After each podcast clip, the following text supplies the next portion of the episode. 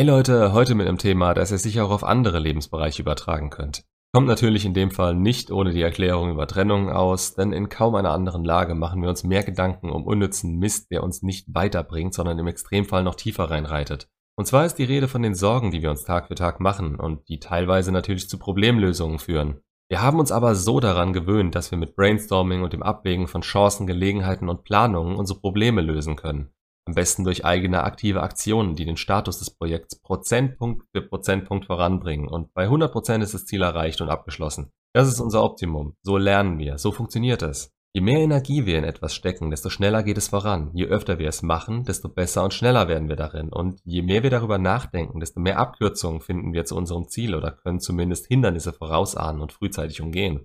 Das ist das Prinzip dahinter und herauskommt ein vorsichtiger, vorausschauender Perfektionist. Jetzt kann man darüber streiten, ob Perfektionismus etwas Gutes ist oder nicht. In manchen Fällen sicher. Im Alltag, wenn man für ein 10% besseres Ergebnis 50% mehr Zeit braucht als alle anderen, eher selten. Aber gerade von unserem Mindset her sage ich ganz klar, ihr könnt ohnehin nicht jeden Fall vorausahnen. Es schadet nicht, sich mit den offensichtlichen Problemen auseinanderzusetzen und sie in seine Planung mit einzubringen. Wenn ich beispielsweise Motorrad fahre, dann trage ich einen Helm, einfach aus Prinzip und weil ich es kann sich in gefährliche Situationen zu bringen, weil man sagt, ich weiß sowieso nicht, was passiert und wenn was Schlimmes passiert, dann passiert's halt. Das ist nicht Sinn und Zweck davon. Aber ob ich jetzt übertrieben gesagt jedes Mal den Luftdruck der Reifen prüfen muss, bevor ich das Teil umparke und ja, alles richtig nach Gebrauchsanleitung machen muss, weil mich sonst der Blitz treffen könnte. Ja. Gleiches kann man auf die Trennung und so viele andere Situationen anwenden. Ihr müsst euch klar machen, an welcher Stelle ihr tatsächlich Einfluss habt und wo ihr selbst mit enormer Anstrengung gerade nichts erreichen könnt. Eure Tage werden teilweise so sehr davon beeinflusst, was die Ex jetzt denken und machen könnte, dass ihr kaum noch für euch selbst lebt. Es gibt Extreme, die alles in ihrer Macht Stehende tun wollen, um etwas in ihr auszulösen und dass das nicht funktioniert oder sogar zum Gegenteil führt. Schaut euch eins der anderen 120 Videos an, ich dürfte es in jedem zweiten oder dritten erklären. Aber viel komplizierter wird es für die Leute, die teilweise verstehen, was ich sage, aber noch nicht ganz bereit dafür sind. Die es annehmen wollen, aber noch überhaupt keine Erfahrung damit haben, umzudenken. Die rutschen dann von, ich muss unbedingt etwas tun, direkt ab in, darf ich das und das tun und was für einen Einfluss hätte es auf sie und ich darf sie nicht beeinflussen, darf ich das und das posten oder darf ich an ihrer Stadt vorbeifahren, könnte sie das nicht bemerken. Leute, es ist scheißegal, es geht um euch allein. Ihr seid der Mittelpunkt eurer Welt. Ihr empfangt und ihr sendet Signale. Schottet ihr euch ab und lasst euch von beispielsweise eurer Ex, von Dingen und Orten verdrängen, die ihr davor ganz normal gemacht oder besucht habt, dann limitiert ihr euch selbst und das immer noch aufgrund von ihr. Ihr gebt ihr zu viel Aufmerksamkeit für jemanden, der diese nicht mehr erwidert. Wie erkläre ich das am besten? Sie ist innerlich für euch natürlich mehr als ein normaler Mensch, aber sie behandelt euch maximal so gut wie jeden anderen und wie sie es eben für richtig hält. Nicht mehr auf der Ebene, die ihr mit ihr haben wollt, weswegen zu viel Aufmerksamkeit ihr gegenüber schon mal komplett unangebracht ist und vor allem nicht mehr so, dass sie es verdient, überhaupt von euch bedacht zu werden. Ihr ändert nichts mit eurem aktiven Tun und ihr ändert nichts, wenn ihr zu sehr auf sie achtet und euch selbst schöne Dinge verwehrt, auf die ihr einfach Bock hättet. Bei Gedankengänge, die Energie kosten und zu absolut nichts führen.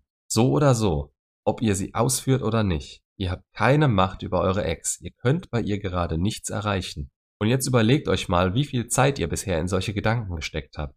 Ob ihr aktiv etwas tun wolltet, vermeiden wolltet, etwas zu tun, überhaupt an sie gedacht habt Teilweise könnt ihr das nicht verhindern und das ist auch in Ordnung. Aber was ihr wissen und anwenden müsst, ist die Tatsache, dass ihr euch um Dinge, auf die ihr keinerlei Einfluss habt, auch keine Gedanken machen müsst. Ihr könnt vorsorgen, das ist richtig.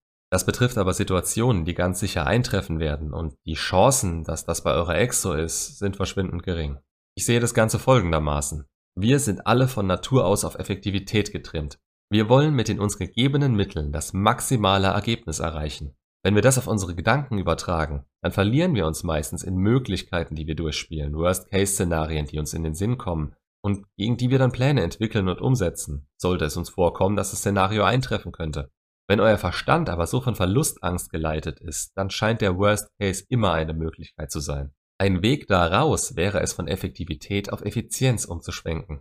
Also statt mit gegebenen Mitteln das maximale Ziel zu erreichen, von dem wir noch nicht genau wissen, wie es aussehen wird, mit minimalen Mitteln ein gesetztes Ziel erreichen. Es mag bei anderen Aktionen nicht besonders verlockend klingen, wenn wir aber bedenken, dass wir alle nur 24 Stunden am Tag haben und ihr in dem Fall von eurer Ex loskommen müsst, um überhaupt wieder eine Chance mit ihr zusammen zu haben, dann würde ich meine Zeit nicht mit Pläne schmieden und Szenarien verschwenden, die niemals zustande kommen werden. Und ich habe schon die wildesten Geschichten und Theorien gehört und mir auch selbst zusammengesponnen.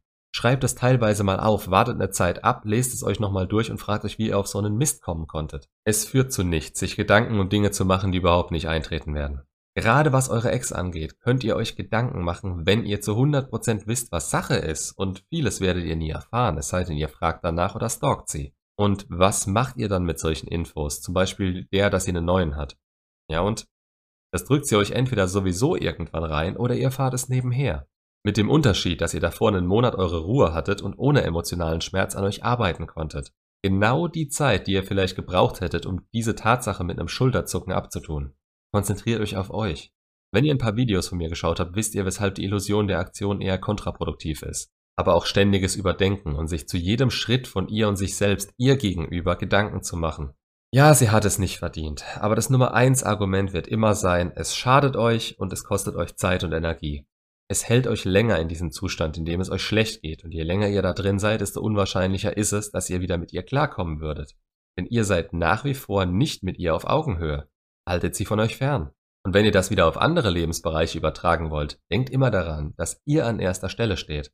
Ohne euch, beziehungsweise wenn es euch schlecht geht, erlebt ihr euer Umfeld in einem anderen Licht und seid auch nicht mehr in der Lage, etwas auszustrahlen oder zu geben, was für andere von Wert ist.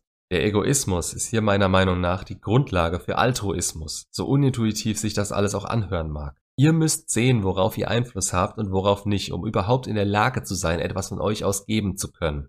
Ist es den Gedanken überhaupt wert oder macht ihr euch unnötigerweise verrückt? Wo ist Effektivität angebracht und wo verzichtet ihr lieber zugunsten von mehr Zeit, Energie und euer Wohl auf das 110%ige Ergebnis und wählt stattdessen Effizienz? Macht's gut und bis zum nächsten Video.